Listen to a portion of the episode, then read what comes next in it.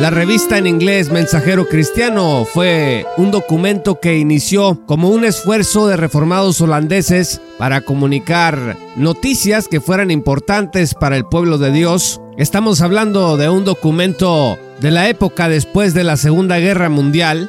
Un nombre anterior de este diario fue Contacto Calvinista y fue un documento tanto en inglés como en holandés en donde se traducían al holandés noticias en el idioma inglés para la comunidad holandesa de inmigrantes originalmente radicados en Ontario. Las sociedades cristianas reformadas de inmigración en el este de Canadá apoyó este proyecto. ¿Por qué le digo todo esto? Porque les voy a compartir un artículo que publicó Christian Courier, esta revista, el 28 de enero del 2022 lo escribió el profesor John Bolt, que es profesor emérito de Teología Sistemática Jenny Kenneth Baker del Seminario Teológico Calvino. La lectura de este artículo me parece muy oportuna.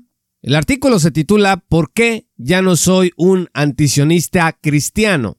El antisemitismo está rampante el día de hoy en redes sociales, especialmente cuando el pueblo de Israel atraviesa por alguna tragedia por alguna guerra, por algún conflicto que atrapa el interés internacional. Ya perdí la cuenta la cantidad de reformados e influencers latinoamericanos que han estado publicando una y otra vez que el Estado de Israel no es el pueblo de Dios, que las promesas de tierra y reino para la nación de Israel ya no tienen valor ni sentido, que ahora todo se ha cumplido espiritualmente en la iglesia y una serie de cosas realmente preocupantes. Esto, por supuesto, aunado a una campaña de antijudaísmo muy fuerte, en donde se presenta al pueblo de Israel como un pueblo más de la tierra, pero especialmente pervertido, que ya no tiene ninguna relevancia en el plan profético de Dios. Le daré lectura a este artículo. ¿Por qué ya no soy un antisionista cristiano? Del 28 de enero del 2022 publicado originalmente en Christian Courier. Los dones y promesas de Dios también son para los judíos. Entonces, ¿por qué no la tierra prometida? Mi título tiene una doble negación porque soy reacio a llamarme sionista cristiano. La connotación abrumadoramente negativa del término sionista hoy, después de que la Asamblea General de la ONU en 1975 equiparara al sionismo con el racismo, pues cierra toda conversación futura, contrariamente a mis esperanzas para este artículo. Mi propia visión ha cambiado en la última década. En el seminario me enseñaron que la iglesia era el nuevo Israel y que las promesas del pacto de Dios ahora se cumplían total y espiritualmente en Cristo y su iglesia.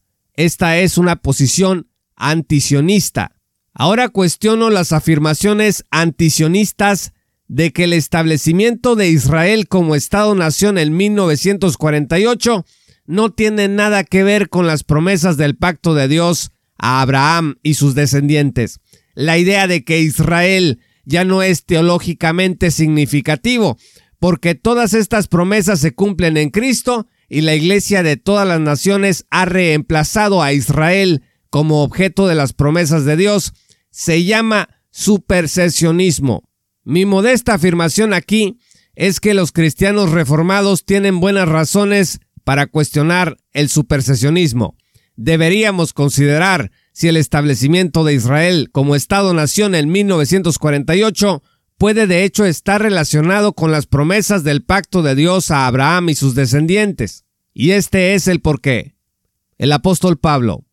Los supersesionistas corren el riesgo de llamar mentiroso al apóstol Pablo cuando dice esto sobre Israel. En cuanto al Evangelio, son enemigos por causa de vosotros, pero en cuanto a la elección, son amados por causa de sus antepasados, porque los dones y el llamado de Dios son irrevocables. Romanos 11 versos 28 al 29. Debemos tomar en serio la agonía y la lucha espiritual de Pablo sobre las promesas de Dios a sus compañeros judíos. Además, si bien los gentiles son incorporados por la fe en Cristo al linaje de los descendientes de Abraham, Gálatas 3, versos 7 al 9, el Nuevo Testamento nunca dice que la iglesia reemplaza al Israel étnico y se convierte en el nuevo Israel.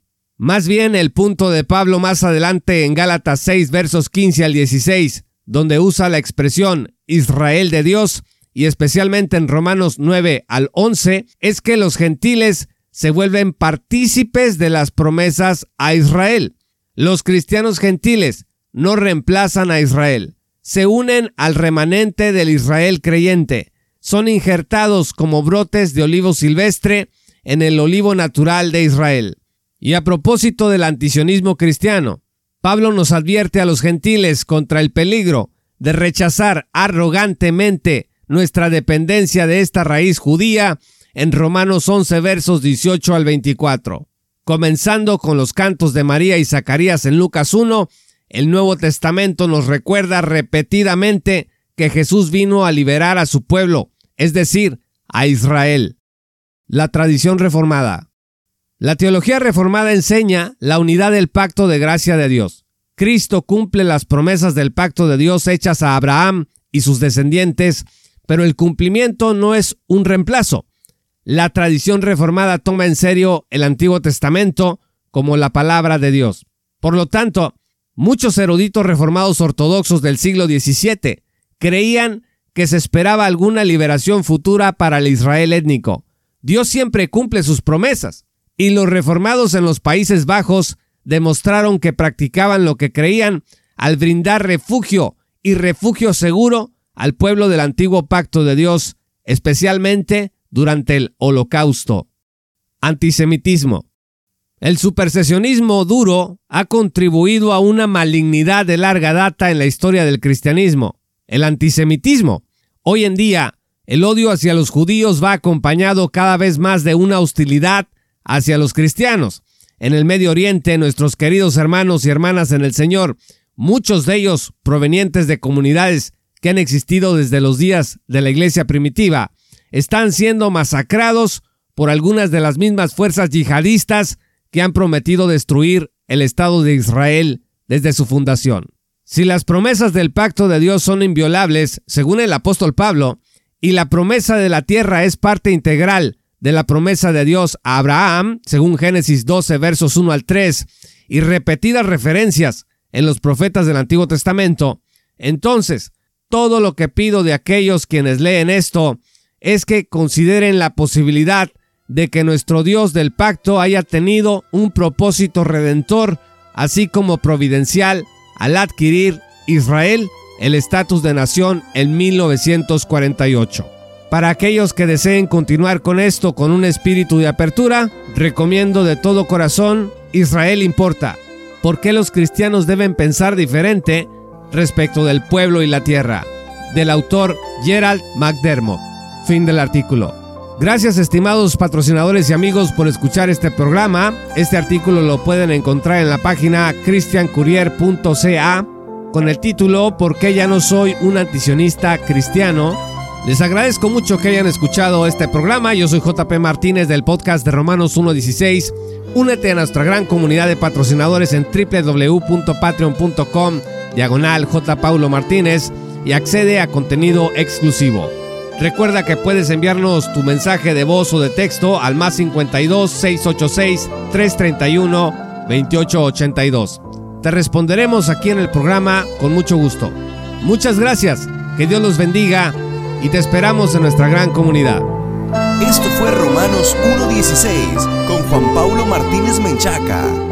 Únete como patrocinador y apoya la sana divulgación bíblica y teológica en América Latina Búsquenos y síguenos en nuestro sitio web oficial, redes sociales y otras. Romanos 1.16. Todos los derechos quedan reservados.